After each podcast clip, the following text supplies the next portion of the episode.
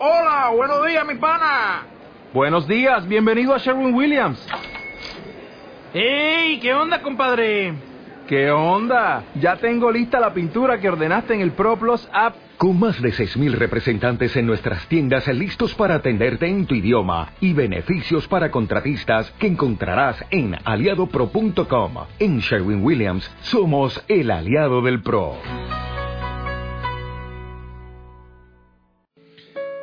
Eh, ¿Quién fue bendecido con, con esa serie? De verdad. También, ¿verdad? Fue de gran bendición. Para mí fue de gran bendición. Aprendí mucho, crecí mucho. Me reté, me desafié, fui desafiado a tener que aprender y, desaprender.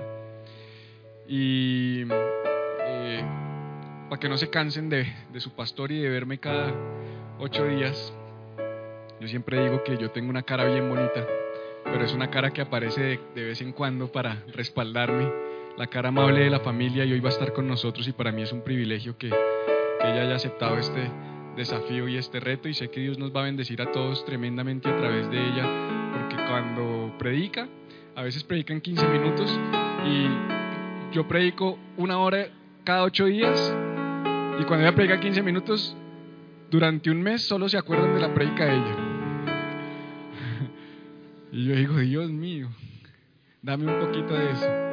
Así que pues yo, yo es la mujer a quien yo amo, a quien, a quien admiro, la única para la que tengo ojos, eh, por la cual estoy aquí. Sin ella yo no estaría aquí, sin ella yo necesitaría ser rescatado, quién sabe de qué lugar tan terrible y tan tremendo, porque ha sido la persona que más ha influenciado mi vida por medio de la oración, por medio de intercesión, por medio de eh, aguantarme y soportarme, porque soy insoportable. Eh, los que ya caminan un poquito conmigo se han dado cuenta de eso. Yo soy chévere desde aquí arriba. De ahí para abajo es complicada la cosa y ella me aguanta. Así que bueno, Cata, bendícenos hoy. ¿Qué tal si le da a Dios un aplauso por la vida de, de mi esposa y de su pastora?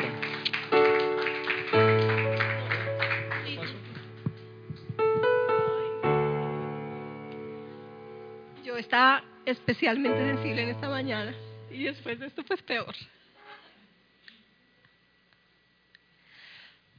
Bueno, eh, esta mañana en verdad he sentido como una presencia especial sobre mí. Eh, tengo como un vacío, como algo que no sé qué viene, que sé que no viene de mí sino del Señor. Y mm, a mí me encanta esta reunión, la primera reunión, porque es más íntima, más personal, me siento más en familia, en confianza. Entonces, eh, antes de empezar, quiero decirles para quienes no me conocen que para mí es un reto gigante estar aquí cada vez que es mi turno de enseñar la palabra de Dios. eh, yo me siento retada porque no es, primero no es lo que más disfruto. Segundo, soy muy nerviosa, entonces hablo muy rápido y por eso acabo en 10 o 15 minutos.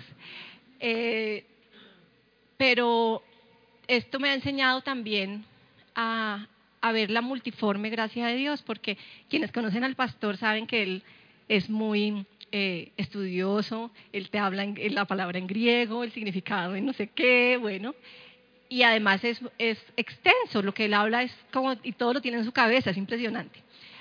Pero en mi caso es totalmente diferente, yo hablo más desde mi vivencia personal, desde lo que Dios me habló, lo que ha hecho en mi vida. Y si yo estoy aquí parada hoy, esto quiere decir que cualquiera de ustedes, cualquiera de nosotros puede hacerlo otro día. Si yo estoy aquí, alístese, porque usted puede ser el siguiente. Y la palabra que el Señor me regaló se llama desembar- desembarcó Jesús. Y está en. Marcos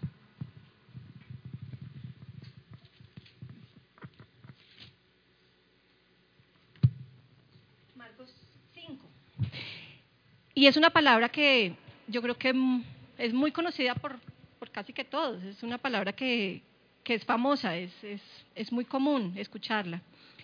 Y dice, cruzaron el lago hasta llegar a la región de los Gerasenos. Gerasenos equivale también a Gadarenos.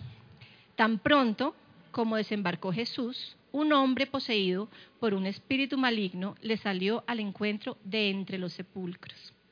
Este hombre vivía en los sepulcros y ya nadie podía sujetarlo, ni siquiera con cadenas. Muchas veces lo habían atado con cadenas y grilletes, pero él los destrozaba y nadie tenía fuerza para dominarlo. Noche y día andaba por los sepulcros y por las colinas gritando y golpeándose con piedras. Cuando vio a Jesús desde lejos, corrió y se postró delante de él. ¿Por qué te entrometes, Jesús, Hijo de Dios Altísimo? gritó con fuerza. Te ruego por Dios que no me atormentes. Es que Jesús le había dicho, sal de este hombre espíritu maligno. ¿Cómo te llamas? le preguntó Jesús. Me llamo Legión, respondió, porque somos muchos. Y con insistencia le suplicaban a Jesús que no los expulsara de aquella región. Y vamos a saltar al 15 y dice, llegaron a donde estaba Jesús y cuando vieron al que había estado poseído por la legión de demonios sentado, vestido y en su sano juicio, tuvieron miedo. Los que habían presenciado estos hechos le contaron a la gente lo que había sucedido con el endemoniado y con los cerdos. Entonces la gente comenzó a suplicarle a Jesús que se fuera de la región.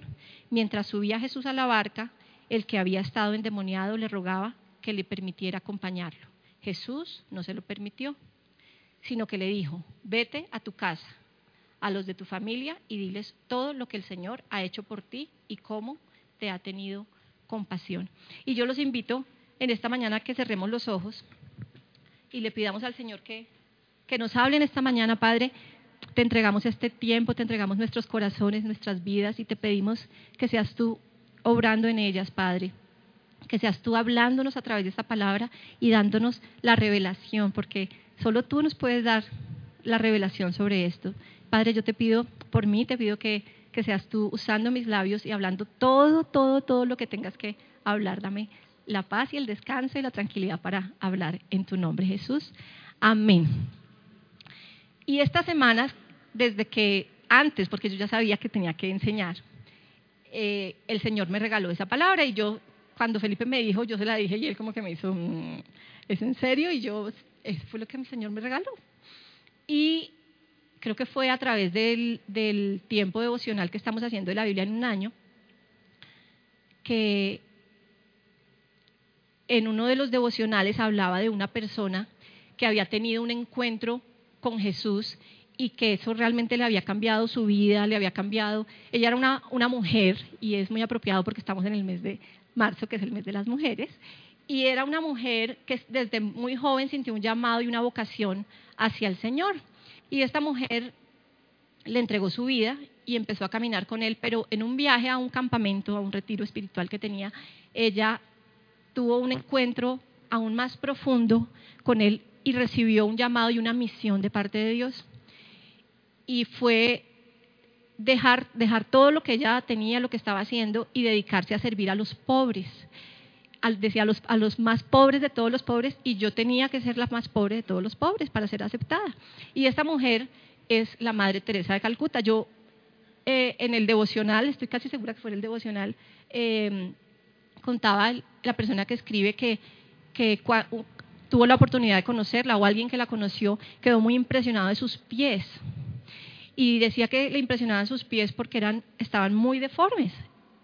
Y después entendió que ella como recibía donaciones y que recibía zapatos de que donaba a la gente y, los entregaba a la gente más humilde, a la más pobre, y ella nunca se ponía en primer lugar de decir yo voy a coger estos, sino que de lo que quedaba después de entregar todos los zapatos, ella se ponía los que fueran, más grandes, más pequeños, apretados, como fueran, ella cogía lo que quedaba, siempre se ponía en segundo lugar. Y fue una mujer tan valiosa, tan, tan, con una vida tan impresionante que yo nunca jamás la había leído ni escuchado, sabía quién era, pero, pero realmente siendo una mujer em, europea, terminó en la India, siendo una mujer católica, terminó mostrándole el amor de Dios a todos sin excepción, sin, sin decirles, tú eres católico, tú crees en Dios, sabiendo que en la India hay muchas religiones y adoración a muchos dioses y muchos templos, esta mujer se dedicó a, mostrar el amor de Dios.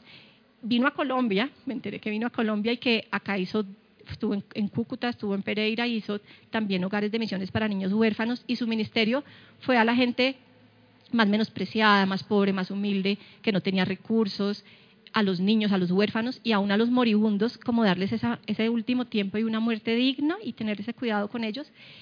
Y para mí, eh, su, muestra de, de, humildad, porque en todo lo que leí contaban, por ejemplo, que se ganó el Nobel de Paz y que la llevaban a muchos lugares y la invitaban a muchos lugares a hacer obras, y ella seguía durmiendo en el piso, por ejemplo. Ella ya tenía una conciencia de que ella iba a un lugar, al Vaticano, a donde fuera, pero ella ponía y se acostaba en el piso como siempre lo había hecho. Ella dormía en una habitación de piso de tierra y le ponía una colchita y ahí se acostaba y ahí dormía sin ningún problema. Y tuvo un alcance que, que nadie más ha tenido. Ella fue a los musulmanes y, y eso me llamó mucho la atención porque en un viaje que tuvo a Pakistán, ella dice, en lo que leí, dice, al aterrizar, un agente pakistaní los escoltó y le dijo, nosotros los musulmanes creemos cosas maravillosas de Jesús, pero en años nadie ha hecho lo que Jesús predica. Usted sí, usted es el amor en acción. Y a mí esas palabras, como una mujer, además era como de un metro y medio, así pequeñita, y con los años pues obviamente más chiquitica, más tan insignificante que uno la ve y podía reflejar el amor de Dios, el amor de Jesús más que cualquier otra persona.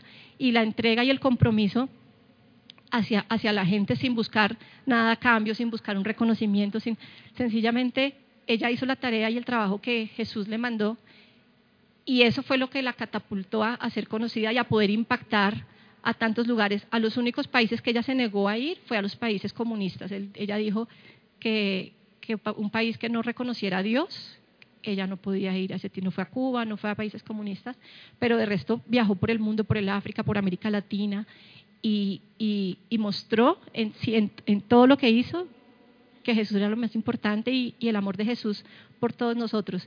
Ella dijo, por ejemplo, que el que no sirve para, para que el que no vive para servir, no sirve para vivir, que eso en realidad es una frase que uno debe, debe cuestionarse y nos, nos invita a, cuestionarnos. Y, enlazado con esta misión de esta mujer, vamos a, hablar de este hombre, de este hombre que cuenta la historia. Y, para mí, yo logré como hacer una relación y un paralelo en, la misión que tuvo ella y como este hombre que cuenta la historia en un estado terrible, también al final tiene como un propósito y una cantidad de cosas muy importantes.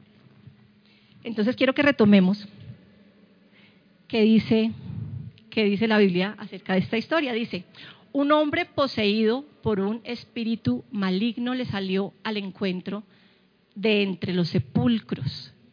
¿Cómo estaba ese hombre? Vivía entre los sepulcros. ¿Hace cuánto tiempo viviría ahí en ese lugar, entre las tumbas? Sabemos que eh, los, cementerios, los sepulcros, eran lugares alejados de las ciudades porque las personas que iban y tenían contacto con los muertos eran consideradas inmundas y tenían que pasar después como un proceso de purificación para retomar su vida en común. Y este hombre vivía entre, entre los muertos, entre los sepulcros. Dice, vivía entre los sepulcros y ya nadie podía sujetarlo. Y eso me lleva a pensar cuánto tiempo le llevó a este hombre llegar a ese estado? 10 años, 15 años. ¿Cómo sería su vida y cómo se alimentaba? Nadie lo visitaba, nadie cuidaba de él. ¿Cómo estaría vestido? ¿Estaría vestido? ¿Estaría desnudo? Eh, era un hombre marginado, era un hombre al que nadie quería, al que nadie se acordaba de él. Incluso yo me imagino que la gente tenía temor cuando se lo encontraba. Cuando uno iba al, cementerio y se lo encontraba, pues yo creo que salía corriendo porque, era una persona que vivía ahí y que nadie más hablaba con él. Nadie podía sujetarlo ni siquiera con cadenas. Y esto para mí, esto me muestra que yo creo que muchas personas quisieron ayudarlo en algún momento porque es un deterioro de años y seguramente intentaron como que tuviera control de sí mismo, como que lo, lo amarraron con cuerdas, hasta que finalmente intentaron sujetarlo y retenerlo con cadenas y grilletes, pero dice muchas veces lo habían atado con cadenas y grilletes, pero él los destrozaba y nadie tenía fuerza para dominarlo. Tenía una fuerza sobrenatural que incluso él no podía dominar. Él no podía tener dominio propio para tener una conversación, para ah, tener una vida en comunidad, no podía hacerlo. Noche y día andaba por los sepulcros y por las colinas gritando y golpeándose con piedras. Se hacía daño él mismo, ni siquiera podía controlarse para cuidar su vida, sino que se hacía daño él mismo y, vagaba, deambulaba entre las colinas y gritaba y, esa era su, su, vida, era un muerto viviente, como los Walking Dead, era en verdad una persona sin propósito, sin futuro, sin ningún tipo de relación con nadie, sin, sin una vida, era un muerto en vida realmente. Y, y ese hombre quizá tenía, tuvo una vida en algún momento y quizá no sabemos qué le pasó porque la Biblia no habla mucho más acerca de él, pero no sabemos si tenía esposa, si tenía hijos, si tenía hermanos, mamá, papá, y cómo era su vida antes de eso. Quizá era un hombre activo, productivo, que trabajaba, quizá un empresario, quizá tenía ovejas o era un artesano, no sabemos nada de él, pero el hecho es que absolutamente todo lo perdió, no tenía absolutamente nada. Y, quizá las situaciones que se le presentaron en su vida fueron socavando su vida, quizá eh, una crisis económica, un problema mm, familiar, matrimonial, conyugal, empezaron a socavar su vida hasta llegar a ese punto. Y esa era la realidad de ese hombre y eso me hace pensar en, en mí, en ti, cómo era mi vida, cómo es mi vida y cómo es tu vida. Tú te puedes sentar y pensar, también tengo problemas, pero tengo una situación así, o tengo... Y a veces, o yo creo que en la Biblia cuando cuando narran historias de personas es para que nos sean un espejo para nosotros y pensemos cómo es mi vida. Y esa es la invitación en esta mañana, cómo es tu vida y cómo es mi vida. Y más adelante, más adelante y más, más adelante, o sea, antes de esto, llega un momento especial para él y dice que desembarcó Jesús. El versículo 1 que no lo puse dice, cruzaron el lago hasta llegar a la región de los Gerasenos o Gadarenos, tan pronto como se desembarcó Jesús. Y antes de contar el estado de este hombre, cuenta la historia que Jesús cruzó en un barco y desembarcó. Y eso me muestra el amor tan, tan, tan, tan, tan grande de Jesús por ese hombre, porque Jesús conocía la condición de ese hombre, Jesús sabía sus problemas, Jesús sabía lo que le estaba pasando, Jesús sabía su condición, que, no tenía dominio de sí mismo, que, que, que tenía una fuerza sobrenatural, que se lastimaba, pero Jesús decidió desembarcar a pesar de lo que fuera. Y así fue conmigo. Y yo creo que así es con cada uno de nosotros. Él desembarca en tu vida cuando tú menos te lo esperas. Él desembarca en la situación más tormentosa o en la situación más difícil, o a pesar de lo sucio que estés, o de lo dañado que estés, o de lo pecador que seas, o de la situación más difícil que estés pasando, Jesús decide desembarcar en tu vida y encontrarse contigo. Y cuenta la historia, dice, cuando vio a Jesús desde lejos, corrió y se postró delante de él. Y como la Biblia no es tan específica, pues yo me pregunto, ¿lo conocía? Quizá no. ¿Sabía de él? No porque vivía ahí, ¿quién le iba a contar algo? Nada. Y él corrió delante de él y yo entiendo que a pesar de que él dice que estaba poseído y a pesar de que él tenía su mente en algunos momentos bloqueada y que no tenía como entendimiento, siempre el Señor nos permite tener un entendimiento para cuando nos encontramos con Él. Siempre Él nos permite, a pesar de todo que no lo vemos, tener la conciencia y poder decir, Señor, eres tú y vienes por mí. Y él le permitió eso y él corrió y se postró a los pies de Jesús y le dijo, bueno, voy a saltar aquí porque él dijo, eh, eh, Jesús le había dicho, sal de este hombre espíritu maligno. Y él le respondió, ¿por qué te entrometes Jesús, hijo del Dios altísimo? Gritó con fuerza. Te ruego por Dios que no me atormentes. Y no habló él, sino habló lo que había en él. Y reconoció quién era Jesús, porque Jesús nunca dijo, yo soy Jesús, el Hijo del Dios Altísimo, y vengo a salvarlos a todos, crean en mí. Jamás lo dijo. Pero el Espíritu sabía quién era y le dijo, ¿por qué te entrometes Jesús, Hijo del Dios Altísimo? Te ruego por Dios, por Dios, que no me atormentes. Y Jesús le preguntó, ¿cómo te llamas? Y el hombre no respondió, yo me llamo Carlos, yo me llamo Felipe, yo me llamo Camilo, yo me llamo Roger yo me llamo, no dijo Alex, no. Él dijo, me llamo Legión. Es decir, que no habló el hombre, sino lo que había adentro. Y cuando estudiamos la palabra Legión, hablamos de eh, los que estuvieron antes y estuvieron en la serie Pelea, que hay un mundo espiritual, un mundo a nuestro favor y un mundo en nuestra contra. Y esa palabra legión hace referencia a las legiones romanas. Eran legiones, eran eh, ejércitos romanos que conquistaban. Y una legión, dicen algunos que estaba entre los 3.000 a 8.000 hombres. Y, y actuaban con un poder y una fuerza que ningún otro ejército podría enfrentarse a ellos. Y venían con el propósito de conquistar, de someter a pueblos. Y cuando él dice legión, y dice porque somos muchos. Y yo me preguntaba, cuando el Señor desembarcó en mi vida, ¿cómo estaba yo? Llena de amargura, llena de tristeza, de soledad, de tantas, de muchas cosas, así como este hombre. Dice legión porque somos muchos. Y el propósito de esa legión, ¿cuál era? Destruir la vida de ese hombre. Y yo creo que casi que lo había conseguido, porque si miramos cómo era su vida, lo había conseguido. Me llamo Legión, respondió, porque somos muchos. Y con insistencia le suplicaba a Jesús que no los expulsara de aquella región. Y esta es la parte que todos conocemos, y es que Jesús le ordena a esa legión que salga de ese hombre. Y, y le piden, por favor, no me, no me saques de aquí. Y él los manda con los cerdos y los cerdos mueren. Dice que dos mil cerdos mueren ahogados. Y digamos que ese no es como el énfasis que quiero darle a la historia, sino, sino en realidad, ¿qué hizo Jesús? Más que los cerdos, más que se murieron, más que los espíritus que sabemos que existen porque hay un mundo espiritual.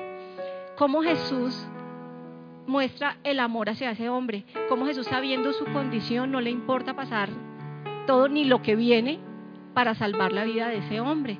cómo en verdad eh, se hace real esa palabra que dice, arrepiéntete que el, reino de los cielos se ha acercado para tu vida.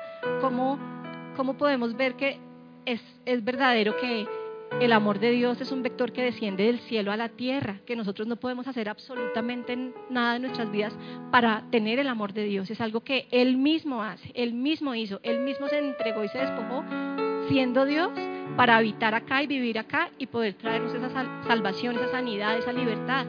Fue Él antes de todo. Entonces, ¿cómo entender su amor? ¿Cómo entender que Él pudiendo evitar encontrarse con este hombre y ir más bien a la ciudad, a, hablar con las multitudes, a reunirse con otros, Él fue intencional y Él sabía lo que había en ese hombre, la necesidad que había en ese hombre, y Él decidió detenerse y ministrar a ese hombre. Y en esa ciudad es el único hombre al que Jesús ministró. Y más adelante dice, bueno, ya fue libre el hombre. ¿Y qué pasó después? ¿Qué pasó después? Dice, llegaron a donde estaba Jesús y cuando vieron al que había estado poseído por la legión de demonios sentado, vestido y en su sano juicio tuvieron miedo. Y a mí eso me pareció tan ilógico. No les daba miedo cuando estaba entre los sepulcros en peloto, cochino, oliendo feo, eh, que con esa fuerza endemoniado que los aterrorizaba a todos y lo vieron sentado, organizado a la mesa y les dio miedo. Y, yo a veces me, pregunto y, lo relacioné con cuando conocemos a, al Señor, a veces nos dicen, no, pues ahora se volvió cristianita, ahora está yendo a la iglesia, ahora, ¿cómo le digo? Ahora, o sea, te prefieren verte endemoniado, en la inmunda, sin propósito, sin futuro, sin vida, a, con Jesús. Y, yo decía, ¿cómo es que tuvieron miedo? ¿Cómo es que cosa tan absurda? ¿Cómo van a tener miedo de eso? Sí, al contrario, eh, deberían estar asombrados, eh, maravillados con la obra, conociendo a este hombre por quién sabe cuánto tiempo entre los sepulcros y viéndolo sentado como cualquier otra persona de la comunidad. Y, es una lucha espiritual, pienso yo, es una lucha espiritual la que tenemos cuando nos encontramos con Jesús y nuestra vida cambia y tenemos que enfrentarnos de verdad a, a, los, a las demás personas y enfrentar ese, ese miedo, ese no es que eras más chévere antes, ese esa cantidad de como de ataques y prefería la de antes, antes eras más divertida, antes eras más querida y cómo valorar uno lo que realmente pasó cuando Jesús se acercó y, cambió, y cambió tu vida. Y dice, los que habían presenciado estos hechos le contaron a la gente lo que había sucedido con el endemoniado y con los cerdos. La gente, el chisme, eso sí, de primeras, van y le cuentan yo creo que incluso más que contar que ese hombre ya estaba bien, contaban, imagínense, llegó este señor y los cerdos se murieron, dos mil, quedaron quebrados los dueños, como que siempre, siempre no miran, este hombre cambió y es otra persona y, Dios hizo algo maravilloso, sino que miran lo malo y cuentan a su manera la historia. El que los, los pastores que cuidaban esos cerdos fueron a donde sus dueños les contaron y de ahí para allá, pues eso fue el chisme en toda la región y en toda la zona. Dice, mientras Jesús entonces la gente, ah, bueno, ok, endemoniado y cerdos. Entonces la gente comenzó a suplicarle a Jesús, pues que se quedara y que orara por todos. Eso sería como lo lógico. Que se fuera de la región. La gente le dijo a Jesús, mejor vete porque eso estaba tranquilo así como estaba, mejor no estés aquí, mejor no ministres a nadie más, no vaya y sea, que se mueran las vacas, que se mueran las ovejas, que se muera todo, mejor vete. Y, y ahí es cuando yo digo, Jesús sabía lo que iba a pasar y a pesar de eso, fue a hablar con ese hombre.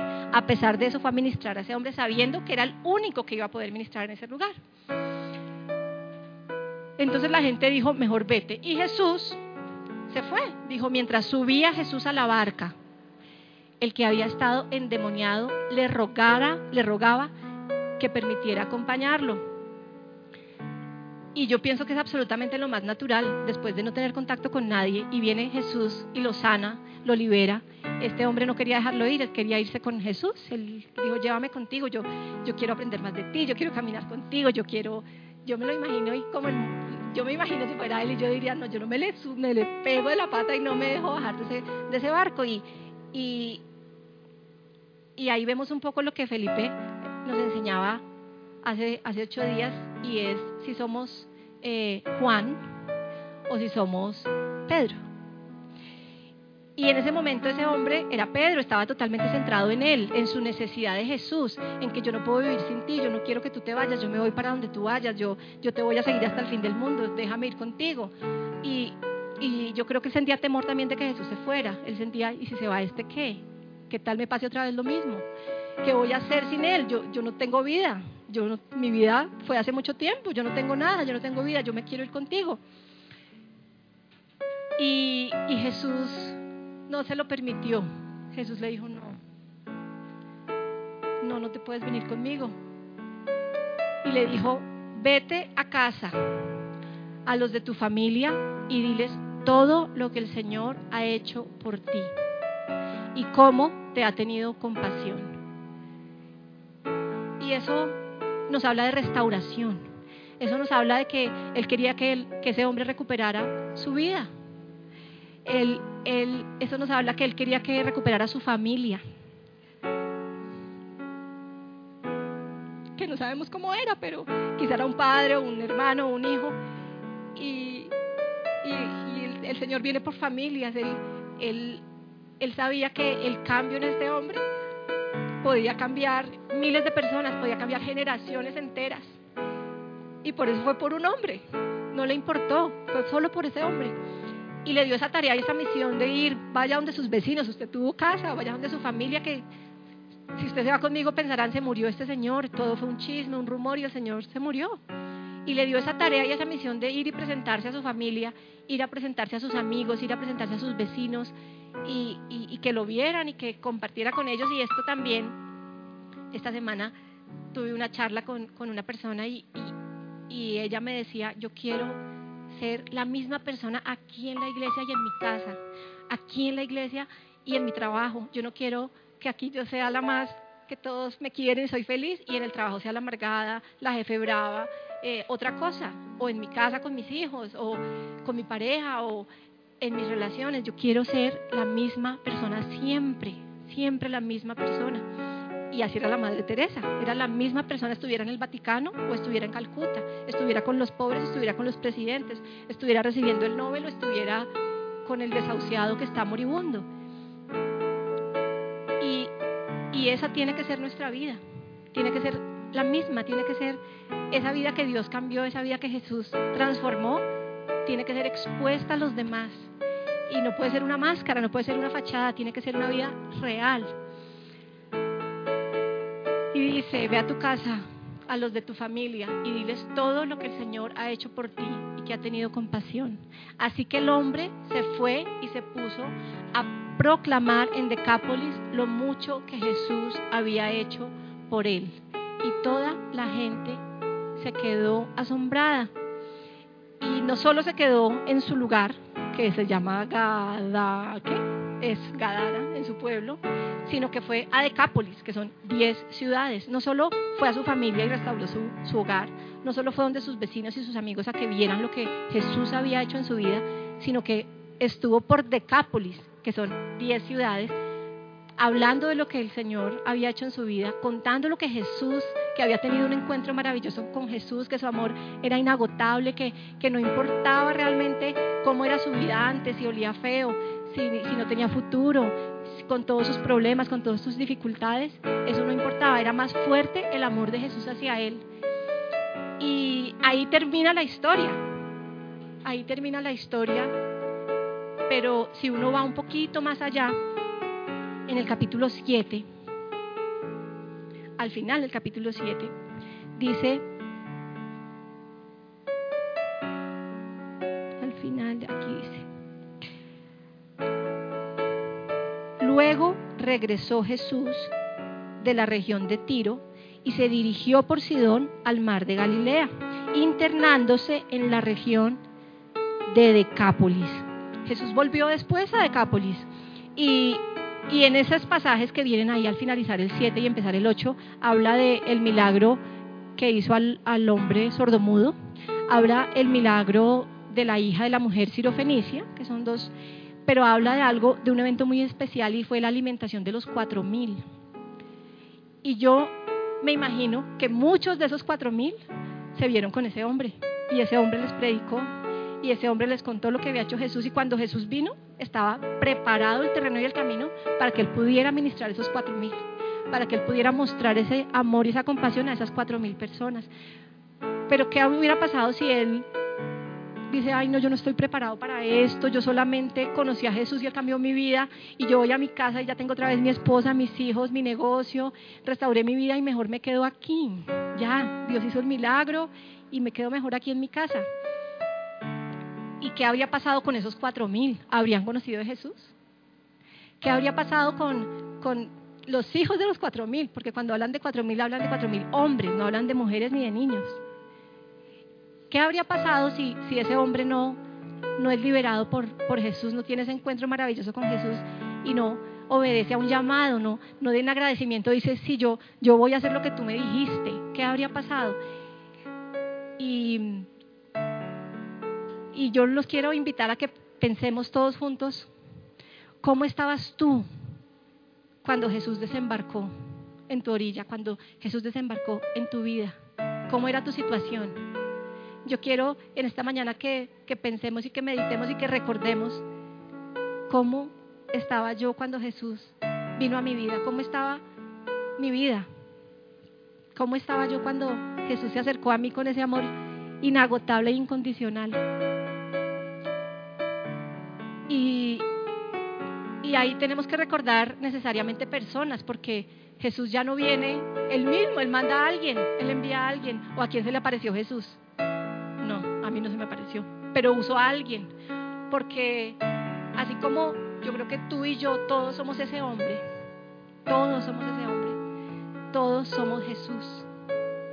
Y todos tenemos el llamado de ser Jesús y demostrar ese amor de Jesús a los que lo necesitan sin importar si son católicos, cristianos, musulmanes, protestantes, tatuados, homosexuales, eh, alcohólicos, drogadictos, sin, sin importar la situación y la condición de la persona, estamos llamados a ser Jesús, a ser Jesús y a mostrar su amor y su misericordia, a ver que a pesar de lo que esa persona proyecta o lo que tiene o hay algo más profundo y solo Jesús, solo un encuentro con Jesús puede cambiar su vida y puede transformar su vida. Y, yo estoy segura que en este momento, si tú cierras los ojos y piensas en personas que, que Dios ha puesto a tu alrededor en tu trabajo, en tu empresa, en tu colegio, en tu universidad, eh, son personas que necesitan a Jesús. Así tú los veas, mejor dicho, el más exitoso, el más millonario, el más con todo, que no necesita nada esa persona tiene un vacío y necesita a Jesús. Y, y mira a tu cónyuge con ese amor que necesita Jesús. Mira a tus hijos que necesitan un encuentro con Jesús. No es tu cantaleta la que los va a cambiar. No funciona. Es Jesús, es un encuentro real con Jesús. Es, es el amor de Jesús el que, el que nos lleva a reflexionar, a arrepentirnos, el que nos lleva a, a, a en verdad ver que, que, estábamos mal, en que estábamos fallando. Es, es, ese amor a Jesús, es ese amor de Jesús sobre, sobre nuestras vidas lo que nos, nos lleva a cambiar. Y, y... Ay, es temprano, ¿qué hora es? 15 minutos me demoré. ¿Y qué vamos a hacer? ¿Qué vamos a hacer ahora?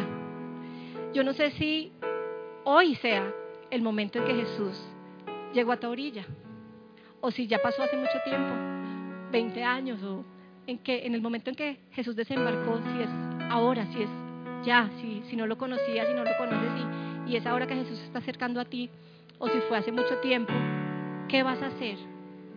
¿Qué vas a hacer? ¿Vas a hacer lo que hizo ese hombre? Y, y, entregarte por completo y mostrar el amor de Jesús a otros? ¿O te vas a quedar sentado, te vas a quedar en tu casa, o vas a decir gracias porque ya lo hiciste en mí y, y es mi vida privada, yo no tengo por qué hablar de esto con nadie? Porque es lo más fácil. Y somos en eso pues muy tranquilos y muy facilistas en, es mi relación con Dios y tú tienes tus relaciones con tu divinidad o con, en lo que tú crees y yo no me meto, esa es tu vida privada y pero más que pensar en que es mi vida privada y es su vida privada, si nosotros mostramos lo que Dios ha hecho en nuestras vidas, muchas personas, y yo no sé tú por qué llegaste a este lugar, quién te invitó, por qué estabas pasando, pero alguien te habló de este lugar, alguien te habló de Jesús, o fue cómo, cómo llegaste. Y, y Jesús tiene un propósito con cada uno de nosotros, pero tenemos que ser como Juan, y, y, poner a Jesús en el centro y decirle, ¿qué es lo que quieres que yo haga? Yo lo voy a hacer. ¿Quieres que vaya y hable con esa persona que me cae hasta mal? Lo voy a hacer por ti. Esa persona que me parece tan diferente, tan extraña, tan rara, lo voy a hacer por ti. Y esa es la invitación que yo les hago en esta mañana, que no estemos centrados en nosotros mismos y en nuestras necesidades y en lo que Él ya hizo por nosotros. Gracias porque ya organizaste mi vida y ya esto, estás trabajando en mí y soy feliz y estoy siendo restaurado y has hecho cosas maravillosas que yo no me imaginaba, pero dejemos de pensar en nosotros y pensemos en los otros que también lo necesitan. Y si nosotros no somos Jesús, ¿cómo van a saber de Jesús? ¿Cómo van a saber de su amor? Si la Madre Teresa no hubiera hecho eso por todos esos niños desescolarizados y gente muriéndose, ¿cómo habrían podido saber que había un Dios que los amaba y que, y que pensaba en ellos y los cuidaba y su amor era eterno e infinito hacia, hacia nosotros? ¿Cómo? Entonces en esta mañana yo quiero invitarlos a esa reflexión y a ese punto de acción, porque no es solo quedarnos a reflexionar, sino que actuemos y obremos conforme a eso.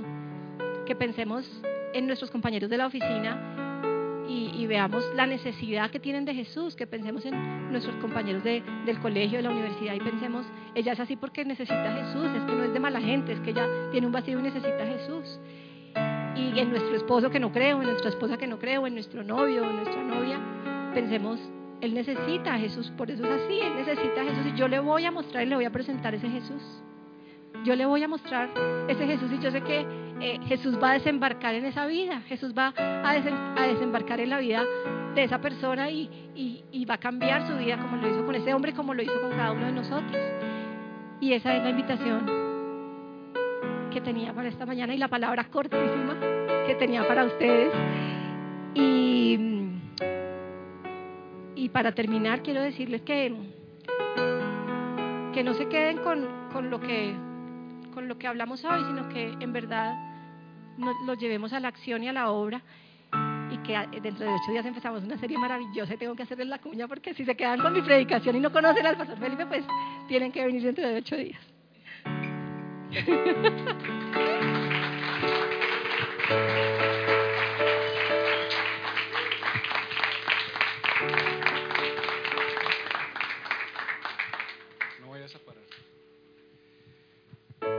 creo que para mí ha sido un mensaje profundo, impactante, eh, y que nos llama a la acción, que nos llama a la acción, iglesia. Yo eh, creo que si la iglesia entendiera su rol cuando la Biblia enseña que la iglesia es el cuerpo de Cristo, debemos entender que somos Jesús.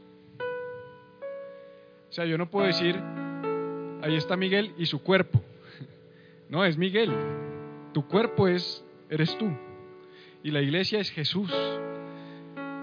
Pero yo a veces me pregunto si Jesús se sentirá avergonzado de su cuerpo, como a veces uno se puede sentir avergonzado de su cuerpo. Creo que hemos hecho un tan mal trabajo de representarlo a Él.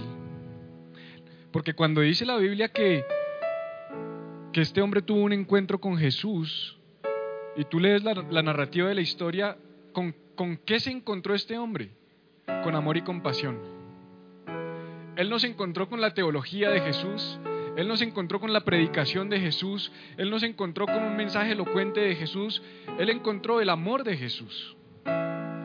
Este era un hombre que no lo podían ni atar porque rompía las cadenas, era un hombre agresivo, era un hombre violento. Él no, él no podía ver gente porque la gente seguramente le provocaba a ira.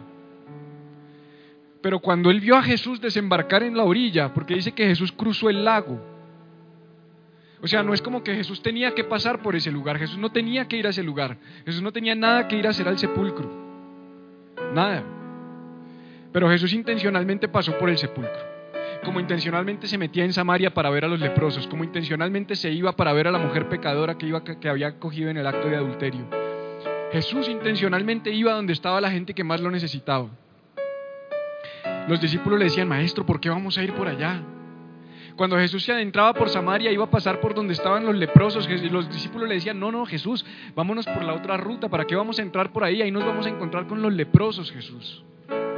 Yo me imagino que Pedro, que Juan, que Jacobo, que Andrés en la barca le decían, maestro, allá no vayamos, allá en Gadara no vayamos, Señor. ¿Sabes por qué dicen los teólogos que los cerdos, que los, los demonios le dijeron, déjanos en los cerdos, déjanos aquí en Gadara? porque era tal la corrupción, era tal el odio, era tal la falta de valores y de principios que había en esa región en particular que los demonios decían, no nos lleves a un lugar distinto, este está perfecto para nosotros. Déjanos por lo menos acá que hay harta corrupción, porque aquí estamos en nuestra salsa. O sea, ese era un lugar donde los discípulos le podrían haber dicho, no Jesús, no vayas a ese lugar, no pierdas tu tiempo Jesús. Allá no te van a recibir, no pierdas tu tiempo. Vámonos para Jerusalén mejor vámonos para Belén, vámonos para Galilea. No, no, no nos metamos allí, Señor. Pero siempre la narrativa bíblica muestra un Jesús que iba donde nadie más iría. Siempre la narrativa bíblica nos muestra un Jesús que iba donde nadie más entraría, a rescatar a los que nadie más mira, a los que nadie más quiere, a los desahuciados, a los desamparados, a los pobres. Por eso cuando Jesús abrió el rollo en el libro del profeta Isaías, Isaías capítulo 61, en Lucas capítulo 4, dijo, el Espíritu del Señor está sobre mí y me ha enviado a predicar buenas nuevas a los pobres, a dar vista a los ciegos, a traer libertad a los cautivos. Es que Él vino a los pobres, a los ciegos, a los cautivos, a los afligidos, a los oprimidos. Pero nosotros queremos que los que vengan aquí a esta iglesia ya estén perfectos.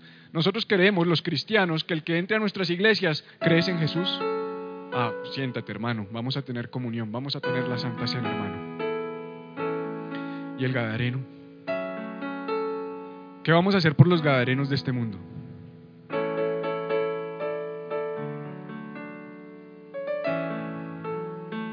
No los podemos dejar abandonados. No los podemos dejar desahuciados. Tenemos que ser Jesús. No, pero es que yo no conozco la Biblia, pastor. Enséñeme primero, enséñeme teología. Yo quiero hablar como usted. Si yo hoy le hablo a un endemoniado como yo hablo, se va a endemoniar más. Pero si yo lo abrazo, como abracé al muchacho que te conté drogado y endemoniado, y me dijo, usted me ha hecho libre, usted me ha quitado un peso de encima, esto era lo que yo necesitaba. Yo no le hablé de, de Biblia, yo no le hablé de teología, yo no le dije Santiago capítulo 2, versículo 14, Lucas capítulo 1, versículo 16, no, yo le dije, Jesús te ama, perdóname, nosotros también tenemos que amarte. ¿Te acuerdas de esa historia? ¿Va a ser una historia? ¿Será que esa es la historia que nos vamos a llevar de Iglesia Viva? Es que un día el pastor se encontró con una persona drogada en la calle. O vamos a salir. Vamos. ¿Cuáles son los mares que estás dispuesto a cruzar para llegar a donde esas personas?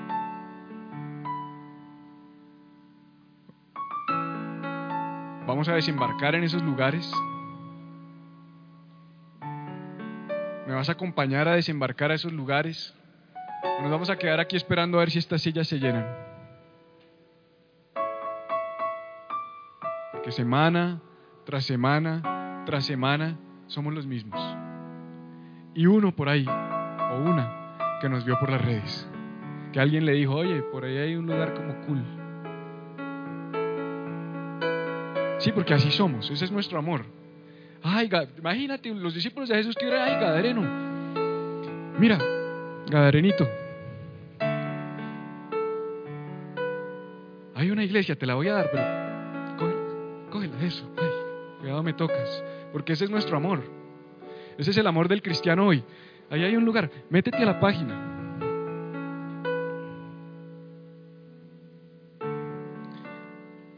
Ya sembré la palabra. Tu sangre está sobre tu cabeza. Yo ya hice mi parte. No, no, Gadareno, vamos. Dios te ama, Jesús te ama. Así vuelas mal. Así, no, no. O es que cómo estaba el Gadareno. Sea, ese hombre vio a Jesús y dijo, vino alguien. Algo dentro de él dijo, vino alguien, todavía alguien me ama. Todavía hay propósito, porque él se quería matar, él se pegaba con las piedras. O sea, el hombre se quería suicidar. Pero vio a alguien y dijo, alguien. Lo que ve en mis ojos no puede ser. Y fue y se postró delante de Jesús. Pero ¿qué lo hizo postrarse? El amor. Que alguien desembarcó. Tenemos que ser ese Jesús que desembarca en la orilla de otros. Tenemos que ser ese Jesús. ¿Qué dijo? ¿Qué dijo? ¿Qué dice Hechos 1? Dice, y recibiréis poder cuando haya venido sobre vosotros el Espíritu Santo y me seréis testigos. ¿En dónde? En Jerusalén ¿Qué le dijo Jesús al Gadareno? Ve a tu casa y a tu familia, Jerusalén. En Judea, el hombre se fue de su casa y de su familia y pasó a Gadara. En Samaria, el hombre se fue a Decápolis, diez ciudades aledañas, dentro de las cuales Gadara era una de ellas. Y hasta en lo último de la tierra. Hoy estamos hablando de ese hombre un hombre por el cual nadie daba nada. Dos mil y pico años después estamos hablando de él. No sabemos su nombre, pero estamos hablando de él.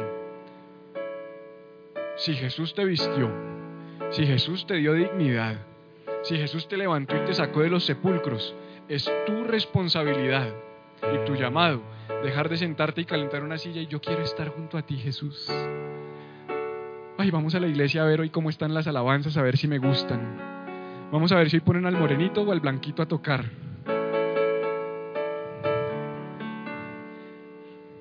Ojalá hoy no cante el Señor ese que canta a veces. Pero hoy va a predicar la pastora. Es que no se trata de ti, perdóname. Si estás por primera vez y no conoces a Jesús, se trata de ti.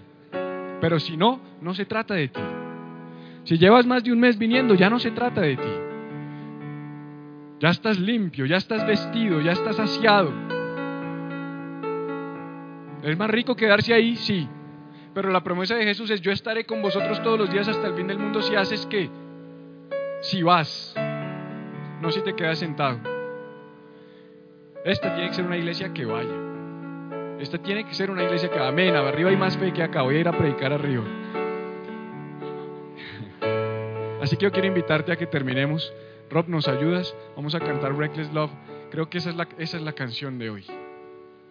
Esa es la canción de hoy. O sea, Jesús cruzó el lago y desembarcó. ¿Qué hizo ese hombre para que Jesús llegara? Es que tú tienes que cambiar si tú quieres que Jesús llegue a tu vida. Es que tú tienes que dejar de ser así si tú quieres que Jesús llegue a tu vida. Es que tú no te puedes... ¿Quién dijo eso? ¿Dónde está eso en la Biblia? Si Jesús llega es en la peor condición y en el peor momento. Dijo el Juan el Bautista, arrepiéntete. Ay, sí hay que arrepentirse, sí, pero ¿por qué? Porque el reino de los cielos se ha acercado. Primero se acerca el reino después hay arrepentimiento.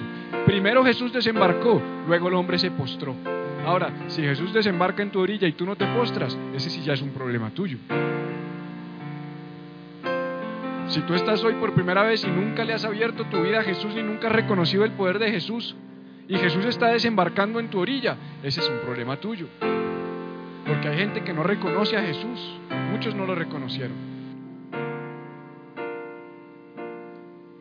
Pero tú que ya lo reconociste, tienes que ser el Jesús que desembarque en la orilla de otros.